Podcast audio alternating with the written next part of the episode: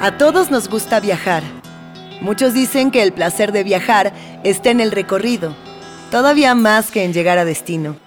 Y en cierto punto estamos de acuerdo. Pero incluso si recién estás llegando a este podcast, es un buen momento para empezar desde aquí, porque esta es solo una pausa en este viaje inusual y lleno de misterios. Imagínalo como un alto en la carretera, en un hotel de paso Afuera, la noche. Y en nuestra habitación, cálida y acogedora, un escritorio y una pila de postales que esperan llegar a su destinatario. Y ese destinatario eres tú. Si por otra parte has hecho con nosotros todo este camino, relájate y acerca una silla. Hay cosas que seguramente se te han pasado por alto en la agitación de esta aventura. Hemos visto el robo del cuerpo de un testigo ovni en Colombia, la caída de una nave en la selva boliviana, una invasión alien en las calles de un pueblo de Brasil. Es imposible recordarlo todo. Hemos recorrido el continente, estructurando la negrura del cielo y hablando con quienes han visto más allá de ese abismo lleno de preguntas. Pero, ¿por qué hemos emprendido este viaje? Bueno, es hora de las respuestas. Bienvenidos a este nuevo especial de Turismo Alien, en el que vamos a armar una especie de mapa auditivo de todos los sitios por los que paseamos en nuestra mítica primera temporada. En nuestros episodios hemos buscado, entre otras cosas, fijar las coordenadas de las visitas y los posibles motivos que han traído a seres y civilizaciones desde el otro extremo del cosmos hasta nuestros bosques, selvas y montañas. Siguiendo el camino de enigmáticos testimonios, buscamos un patrón, un significado. Ahora es un buen momento para desplegar nuestras notas y sacar conclusiones. Hemos visto esas luces en el cielo Ahora es momento de dar un paso atrás y observar. Que las luces no nos impidan ver el infinito. Tomen un lápiz y su diario de viajes. Hay una larga, oscura y misteriosa noche por delante.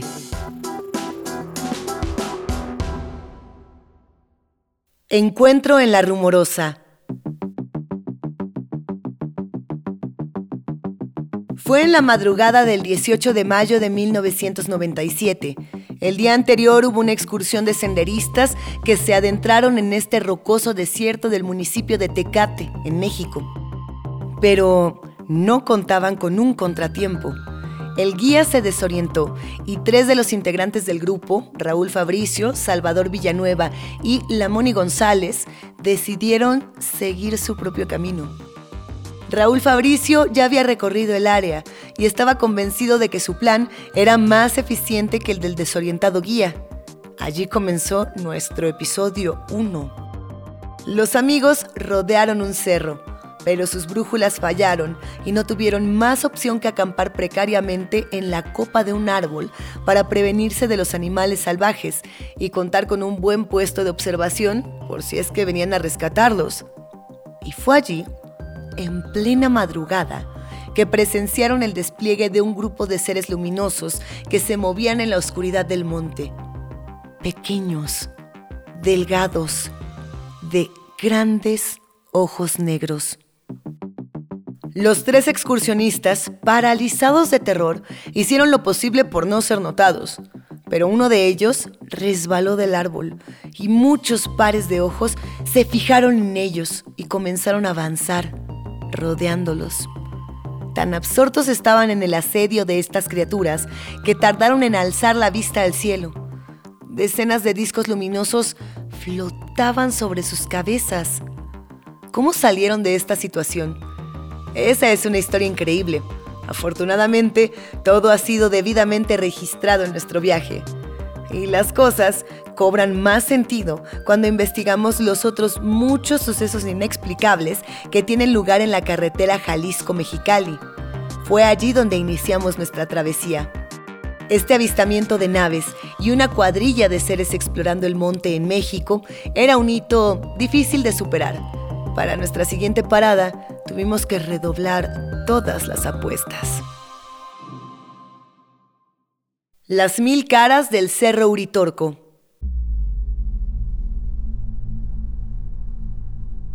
Decidimos redireccionarnos hacia Argentina para nuestro episodio 2, más precisamente hacia el corazón del país, la provincia de Córdoba, porque allí no se trataba de un evento único, sino de una historia de décadas que incluía un místico griego, un viajero templario y una ciudad subterránea. Y todo esto alrededor de un objeto cuya existencia constaba en registros antiquísimos. Un objeto que fue recuperado, fotografiado y que volvió a perderse, pero con la promesa de reaparecer. Ángel Cristo Acoglanis llegó a las sierras cordobesas con una misión, contactar con los seres que habitan un plano paralelo en las profundidades del Cerro Uritorco seres que le advirtieron de la existencia de un bastón de piedra negra oculto en sus profundidades y que el místico griego finalmente encontró. Pero no pudo lograr abrir el portal. La muerte llegó antes, de forma misteriosa y de la mano de quien era una de sus personas más cercanas. Los testigos pudieron entrever la mítica ciudad de Erx y pudieron ver a sus habitantes, siguiendo las huellas de un caballero templario que cruzó el océano cientos de años atrás para fundar una iglesia en el extremo sur de América, dimos con el testimonio del último poseedor de la llave que abriría el candado que mantiene separados ambos mundos. De nuevo las dudas. ¿Cómo podríamos superar eso? Era hasta desalentador. Nuestra investigación llegaba a su punto más alto cuando apenas acababa de empezar. Entonces, nos enteramos de algo que nos dejó boquiabiertos. Isla Friendship, los amistosos vecinos. Para nuestro episodio 3, viajamos hacia un lugar que en teoría no existe. ¿Sí? Dejen que les expliquemos mejor. La historia de Ernesto es más o menos la siguiente. Ernesto era un radioaficionado chileno que en determinado momento logró hacer contacto con unos individuos que decían habitar en una isla cercana. Estos individuos le generaron un gran asombro al hombre. ¿Por qué? Básicamente porque parecían tener una gran sapiencia sobre cualquier tema. La sorpresa de Ernesto creció cuando tuvo la oportunidad de conocerlos en persona. Los habitantes de la misteriosa isla Friendship parecían todos hermanos, altos, rubios, de ojos claros. Ernesto empezó a mostrarse más y más curioso sobre la isla de la que decían venir, isla que no aparecía en ningún mapa. Sin embargo, rápido la vida le cruzó otras preocupaciones. Ernesto descubrió que tenía un cáncer avanzado. Al momento que una fuerte depresión se cernía sobre él, Ernesto recibió un nuevo llamado y los Friendship, como los llamaba, lo invitaron a ir a su isla. No para tener un fin de semana de descanso. Podían, según dijeron, curarlo. ¿Qué fue lo que vio Ernesto en esa isla? ¿Qué más se sabe de los habitantes de la isla Friendship? ¿Es verdad que hay otras islas en el mundo con características y seres similares? ¿Es una especie de cofradía intergaláctica? Preguntas, preguntas y más preguntas. ¿Acaso hay algo más emocionante que toda una isla habitada por posibles seres del espacio? Creíamos que no, hasta que emprendimos nuestro siguiente viaje, en el episodio número 4. Cerro Pilán, una trampa incomprensible. Nos dirigimos por una ruta agreste y apartada hacia Perú, directamente al Cerro Pilán y fue en esa excursión donde descubrimos que la respuesta a nuestra pregunta era afirmativa e inquietante, terriblemente inquietante. Porque si una puerta hacia otro mundo que solo necesita una llave es fascinante, ¿qué ocurre cuando llegamos a un lugar donde esa puerta se abre de par en par? Estaríamos tentados a entrar, ¿verdad? Solo hay un detalle. Esas puertas tienen la caprichosa tendencia a cerrarse a nuestras espaldas.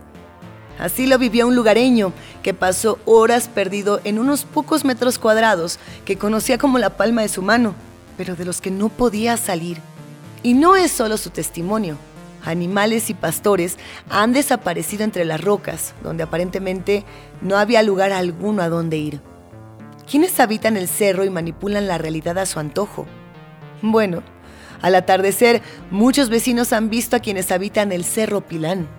Criaturas de más de dos metros, de ojos rasgados, que se quedan mirando a los curiosos por un segundo y luego desaparecen sin dejar rastro.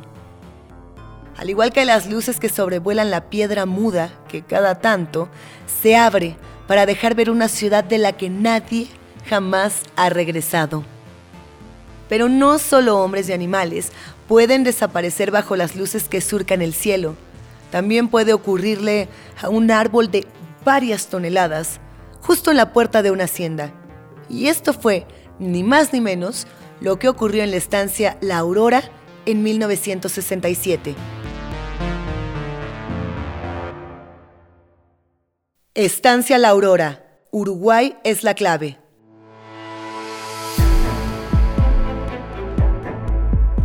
Si un árbol desaparece y no hay redes sociales para viralizar el video que después dirían que es falso, ¿realmente desapareció? Pues en la estancia La Aurora, nuestro destino elegido para el episodio número 5, la respuesta llegó por sí misma, con un visitante que cruzó el continente para tener información de primera mano. No, no era un visitante cualquiera. Hablamos nada más y nada menos que de Neil Armstrong, el primer ser humano en presuntamente poner un pie en la luna. Una noche, unas luces y una explosión inmensa sacudieron toda la Tierra. Al día siguiente, el propietario de la estancia comprobó que un gigantesco ombú había desaparecido. No dejó hojas, ni ramas, ni siquiera una astilla, pero sí dejó un agujero profundo en donde sucedían cosas inexplicables con cualquier ser vivo que cayera dentro. Y las luces volvieron, esta vez con consecuencias mucho más graves que un árbol desaparecido. El mismo propietario de la estancia resultó gravemente herido. Hasta tal punto la actividad ovni se ensañó con la aurora que el ejército se vio forzado a intervenir. Acamparon en los terrenos de la estancia durante tres días y cuatro noches y a la mañana del cuarto día huyeron, sin dar explicaciones. No se marcharon, huyeron. ¿Qué ocurrió en la aurora? Es una larga historia que no podemos relatar completa en una postal y además hay cosas que no conviene poner por escrito. La historia y el testimonio del propietario de la aurora quedaron grabados en la memoria y los registros del fenómeno, en gran medida porque el sujeto vivió para contarlo muchas veces. No ocurrió lo mismo con nuestro protagonista del episodio 6. Anolaima, Colombia. Una doble víctima. Arcesio Bermúdez, otro trabajador del campo, no tuvo tanta suerte. En Anolaima, Colombia, también nos esperaban sorpresas. Sorpresas mucho menos agradables. No todo es mirar al cielo y esperar el milagro de vislumbrar lo desconocido. A veces lo desconocido viene a nuestro encuentro, queramos o no. En una finca rodeada de selva y plantaciones, la noche del 4 de julio de 1969, un objeto luminoso cruzó el cielo nocturno sobre la casa de Arcesio, donde toda la familia, incluso los parientes que vivían en la capital, se habían reunido para pasar las vacaciones. Todos vieron este objeto, que fue a posarse detrás de unos árboles cercanos. Arcesio, el primero en sentir el incontrolable impulso de la curiosidad, corrió a ver de qué se trataba, seguido de cerca por el resto de la parentela. Todos vieron a Arcesio parado frente al objeto, un objeto que emitía luces que no proyectaban sombras. El encuentro duró dos minutos, hasta que la nave despegó y se alejó, pero dejó algo dentro del cuerpo del hombre, algo que se manifestó pronto y acabó con su vida en cuestión de días, en medio de síntomas ajenos a cualquier enfermedad conocida. Y, por si esto no fuera suficiente, el misterio cayó sobre la familia después del entierro del desafortunado campesino. Hombres de traje oscuro y pocas palabras no tardaron en hacerse presentes, Quizás se imaginen qué ocurrió, pero lo más probable es que no. Con un escalofrío, nos fuimos a la casa de nuestro episodio número 7. Playa Miramar. OVNIs controlando huracanes en México. La playa colombiana, con su juego de luces y sombras, su calor agobiante y el peligro que acecha por igual entre las plantaciones y en la oscuridad de sus cementerios, nos llevó a buscar un cambio de aires, una playa en México.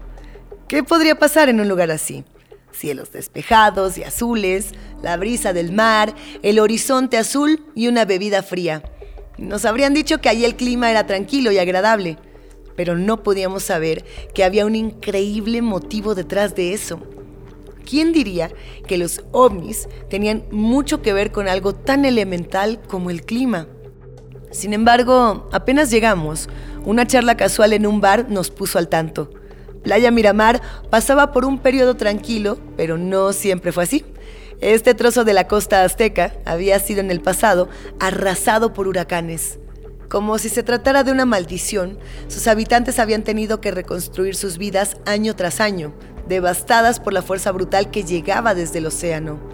Hasta que un poblador recibió una revelación y una serie de instrucciones.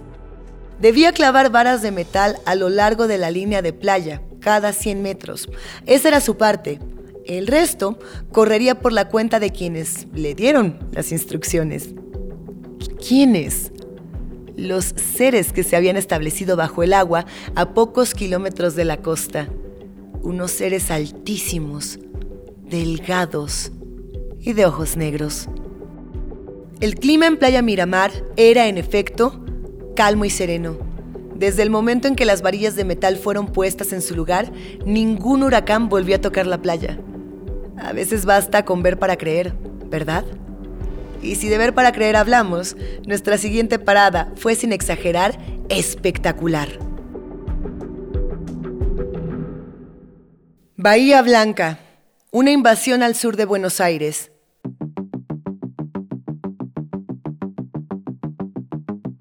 La ciudad de Bahía Blanca ostenta un título que deja más que claro de qué estamos hablando.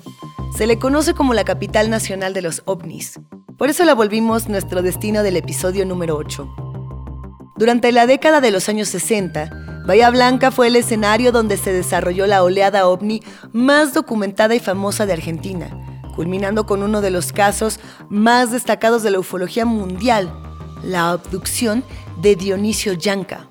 Un caso que solo podría compararse con el que tuvo como protagonista a Travis Walton en 1975 pero durante el año de 1962, todo el país estaba en vilo debido a los numerosos reportes de avistamientos en los cielos argentinos.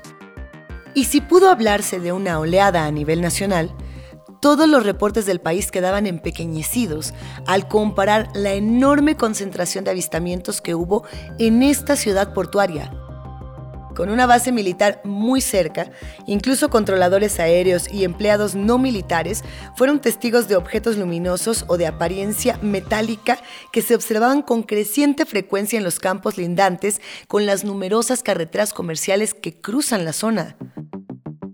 El caso de Dionisio Yanca fue el punto álgido. Este camionero, que apareció desorientado y confundido en una estación de policía para contar una historia increíble historia que repitió incluso durante muchas sesiones bajo los efectos del suero de la verdad y que estuvieron a punto de arruinarle la vida. Tras indagar en aquello, nos propusimos realizar nuestros últimos viajes. Pensábamos que a estas alturas ya nada iba a sorprendernos. Fuimos ilusos, muy ilusos. Bolivia. El ovni que destruyó un cerro. Fue en la selva boliviana, cerca de la frontera con Argentina, que tuvo lugar el episodio 9. Ocurrió en un día normal, no muy diferente a los que transcurrían desde enero a diciembre, entre el trabajo del campo y la sencilla vida familiar, lejos de las grandes ciudades. A las cuatro y media de la tarde del 6 de mayo de 1978, cientos de kilómetros cuadrados fueron sacudidos literalmente por una monstruosa explosión que parecía estar en todas partes y en ninguna, todo al mismo tiempo. Nadie sabía qué había ocurrido, o casi nadie. Cuatro obreros de una mina cercana contaron después lo que habían visto. Una escena propia de una película de ciencia ficción apocalíptica a menos de 100 metros de altura. Un objeto metálico de forma cilíndrica cruzó la tarde en medio de llamaradas y luces destellantes. Poco después se escucharía la explosión y se localizaría su origen. El cerro El Zaire, perdido en la selva, había recibido un impacto colosal. Toda una ladera de roca había quedado reducida a polvo. El ejército boliviano acudió al instante, sobrevolando el área con los viejos aviones de la Segunda Guerra Mundial que aún estaban en servicio en la base aérea. Casi no tuvieron tiempo de regresar a dar parte a la base cuando un enorme avión Hércules proveniente de los Estados Unidos tocó la tierra y también tomó el control de la situación. Una caravana de técnicos y soldados americanos se internaron en la selva para investigar qué había ocurrido y recuperar lo que quedara de evidencia. Pero, a pesar de la intrusión extranjera, el gobierno boliviano no clasificó el suceso como un alto secreto militar. Y lo investigamos todo para descubrir la verdad sobre lo que encontraron en aquel cerro boliviano. Para este momento, ya habíamos estado en la selva, en la montaña, en la costa y hasta en lugares que en teoría no existen. ¿Acaso queda algún otro lugar donde hasta ahora no hayamos encontrado las huellas del pasado de seres de otros mundos? Claro que sí. Nuestros informes nos llevan a una isla en Brasil. La isla Colares tiene una historia de las más impactantes dentro de la inmensa casuística ovni. Por eso la elegimos para que diera forma a nuestro episodio final de temporada, el episodio 10. Brasil la isla donde los ovnis cazan humanos. El incidente de la isla Colares quizá no sea tan conocido por ese nombre. Es más habitual que se hable de lo que fue la Operación Prato o la Operación Platillo. Pero la Operación Platillo fue el final de este caso que comenzó mucho antes. Comenzó con las luces, luces que entraban en las viviendas de una pequeña comunidad y paralizaban a los lugareños en sus camas. Probablemente haya otros casos que corresponden con lo que acabamos de decir, pero no hemos dicho todo. De hecho, no hemos hecho más que empezar. Estas luces invadieron la zona rural hasta tal punto que llegaron a tener una rutina predecible por los habitantes, pero eso no era suficiente para mantenerse a salvo. Sí, a salvo, porque estas luces perseguían y cazaban a los campesinos para extraerles la sangre. Un verdadero aluvión de campesinos anémicos, débiles y en estado de shock llenó la pequeña guardia de salud local. Tanto fue así que el ejército intervino, apostando una guardia en puntos estratégicos, pero las misteriosas luces no se amedrentaron. Continuaron con sus incursiones sin hacer caso de la presencia militar hasta el punto que buena parte de la población abandonó Isla Colares buscando sitios más seguros que habitar. Luego llegaron las amenazas por parte del ejército. Los testigos de excepción fueron presionados para callar hasta que una desclasificación parcial en el año 2003 abrió de nuevo las compuertas de la polémica. Y ahí estuvimos para desentrañar los testimonios tanto tiempo silenciados. Imaginen cómo quedamos luego de aquellos 10 viajes únicos, intensos, de otro planeta. Estábamos por volvernos a casa cuando sentimos el impulso de hacer una última travesía. Y así nacía nuestro primer especial. Nuevo México, el origen de las conspiraciones. Cuando pensamos en Nuevo México y su relación con los ovnis, lógicamente lo primero que nos viene a la mente es el caso Roswell. Pero, ¿es correcto llamarlo el caso Roswell? Porque no se trató de un solo caso, sino de varios. Y a lo largo de los años se ha confundido mucho y deliberadamente a la opinión pública sobre lo que realmente ocurrió en ese lejano año de 1947. Porque quizás sea verdad que un globo meteorológico se estrelló en Roswell, y lo hizo muy oportunamente, porque en Roswell se estrelló algo más durante el mismo periodo de tiempo. El globo meteorológico solo sirvió para encubrir lo que era importante. Una enfermera que fue testigo de la autopsia de una criatura no humana desapareció sin dejar rastro, sin que nadie respondiera por ella ni por su destino. Un grupo de estudiantes de arqueología fue amenazado por militantes sin identificación mientras observaban una nave destrozada y a sus ocupantes que agonizaban. Y por si esto no fuera suficiente, una testigo militar que fue encargada de acompañar y supervisar al único superviviente de la nave alienígena, dio detalles de las largas conversaciones telepáticas que mantuvieron hasta que finalmente la criatura dejó de existir. ¿Parece cosa de fantasía? Oh, no. Todo lo hemos investigado y todo ha quedado registrado en nuestra bitácora, que eres libre de consultar, revisar y analizar cuantas veces quieras. Los secretos que nos interesan no son los nuestros. No ocultamos nada. ¿No nos crees? Ahí quedan los episodios en los que te contamos todo esto a profundidad y con mucha calma. Están aquí para ti. Conclusiones.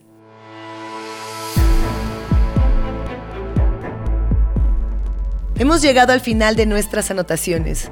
Todavía sentimos en el cuerpo la adrenalina de este viaje y estamos fatigados, pero las postales han sido escritas y puestas en el correo. Nos gustan las cosas a la antigua, investigar, preguntar, movernos por los mismos caminos que recorrieron los protagonistas de las historias que contamos. Esperamos haber sido fieles a nuestra curiosidad, que también es la tuya. Eso es lo único importante. Es quizá lo único que sin lugar a dudas tenemos en común con aquellos que nos visitaron, nos visitan y seguirán visitándonos en el futuro. Una curiosidad infinita dentro y un camino infinito allá afuera. Pero no hemos completado el recorrido. Solo hemos cumplido con el itinerario que nos propusimos para esta entrega. Quedan decenas, docenas, cientos de lugares que han sido tocados por objetos estelares, cientos de ojos que han visto en los ojos de una criatura no humana un retazo de la oscuridad del universo. Y si nos esperan, ya llegaremos a ellos para que nos compartan su incertidumbre, sus impresiones y su nostalgia. Sí, su nostalgia. Sabemos que no estamos solos, sabemos que por encima de nosotros hay un abismo donde otras mentes otros entes y otros mundos giran alrededor de las lejanas estrellas, estrellas que a veces forman constelaciones y parecen querer decirnos algo. ¿Hola? ¿Hola?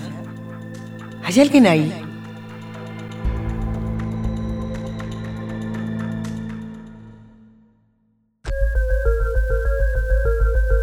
Esperamos que hayan disfrutado el viaje y los invitamos a unirse a nosotros en Turismo Alien. Hablando de estrellas, no olviden dejarnos su puntuación en los diferentes destinos recorridos. Próximamente habrá más. Mucho, más. Turismo Alien es un podcast original de Posta, realizado en colaboración con Guion Tuf. Guión Esteban Dilo, Matías Oniria y Franco Vega. Producción ejecutiva Luciano Banchero, Diego del Angostino y Juan Manuel Giraldes. Edición Nacho Garteche.